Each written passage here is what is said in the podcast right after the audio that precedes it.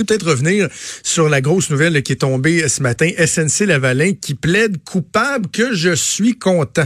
Oui, la division construction.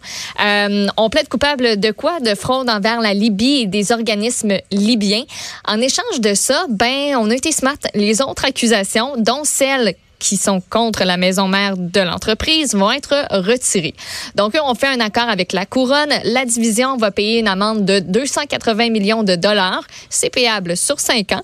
Euh, il va y avoir une probation de trois ans. Pendant cette probation-là, on va devoir maintenir une surveillance afin de réduire la probabilité qu'on commette une autre infraction. Donc, c'est les nouvelles qu'on a jusqu'à présent. Parce que la question qui va être essentielle, c'est de savoir est-ce que ça vient les disqualifier d'avoir des contrats gouvernementaux, là, ce qui était au cœur de toute la problématique de l'accord de réparation, parce qu'ils disaient s'ils sont reconnus coupables, ils pourront pas appliquer sur des contrats gouvernementaux pendant 7 cinq ans ou dix ans, je, je suis plus certain.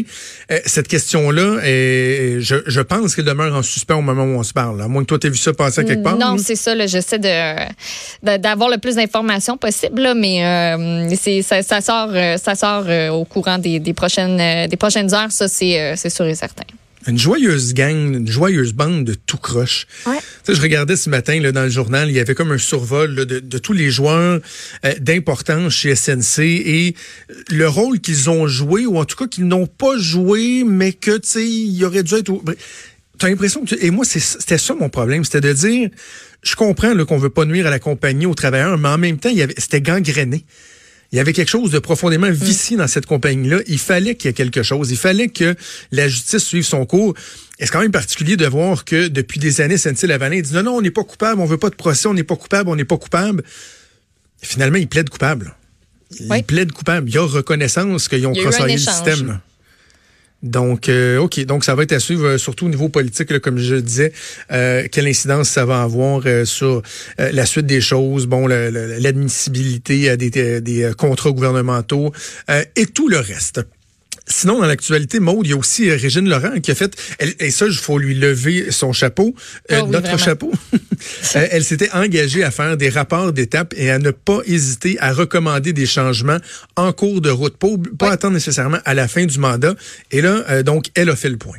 Oui, on a entendu déjà 77 témoins. On a consulté près de 200 mémoires, 17 jours d'audience répartis sur 6 semaines. Donc aujourd'hui, elle a fait le bilan de ça et on veut avoir des mesures euh, qui vont être euh, qui vont être incluses dès le prochain budget.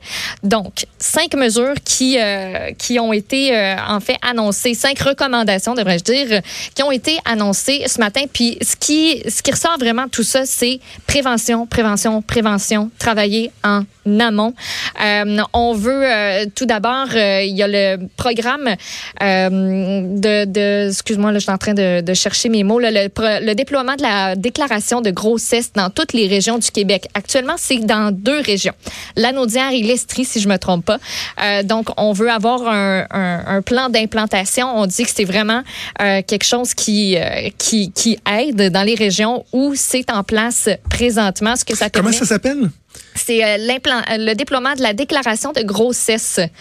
Euh, donc, euh, ça, ça permet aux femmes d'obtenir des services dès le moment qu'elles savent qu'elles sont enceintes. Donc, on, ça permet un servi un suivi euh, plus, euh, plus sérieux, plus, euh, plus serré, en fait. C'est très bon ça. C'est très bon ça, mais j'espère que ça s'applique également aux déclarations qui peuvent être faites par le personnel médical. Parce que je sais que il y a des cas de grossesse où, par exemple, un, un médecin va inscrire une note au dossier dès qu'il y a accouchement. Il y a un transfert qui est fait, il y a une référence qui, euh, qui est mhm. apportée à la DPJ si le gynécologue ou le médecin de famille se rend compte dans le suivi de la grossesse que hmm, peut-être que cet enfant-là sera pas dans des conditions optimales, mais si ça peut être fait dès le début de la grossesse, qu'il y a un encadrement qui soit fait pendant le suivi de la grossesse, euh, je trouve qu'effectivement, c'est quelque chose de, de souhaitable. Oui, vraiment. Euh, donc ça, c'est une des euh, une des recommandations. On veut aussi déployer des stratégies pour rejoindre les familles plus vulnérables. On veut que ces familles-là utilisent le 5 de places qui sont mises à leur disposition dans les centres de la petite enfance, dans les CPE.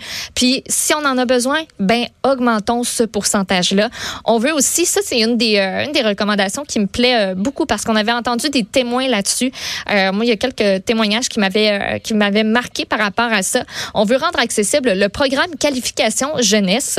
Ça, ça permet d'accompagner les jeunes dans leur passage à la vie adulte. Tu te rappelles, il y a beaucoup de, il y a deux euh, personnes, entre autres, deux euh, jeunes hommes, si je me trompe pas, qui avaient témoigné pour dire, ben nous autres, après, euh, à 18 ans, là, on s'est fait dire, ciao bye, puis arrangez-vous avec vos affaires, tu sais. donc, ce programme-là, ce serait, ce serait, c'est un très bon moyen, en fait, de les aider à passer à la vie, à la vie adulte, de pas les laisser à eux-mêmes. On veut aussi accorder une aide financière qui couvre tous les frais de fonctionnement au minimum 200 000 dollars par année par organisme de façon récurrente à long terme. Puis on veut mettre en priorité les organismes communautaires, familles qui, on dit, sont déjà bien implantés dans leur milieu puis qui travaillent en partenariat avec euh, les organisations institutionnelles de proximité.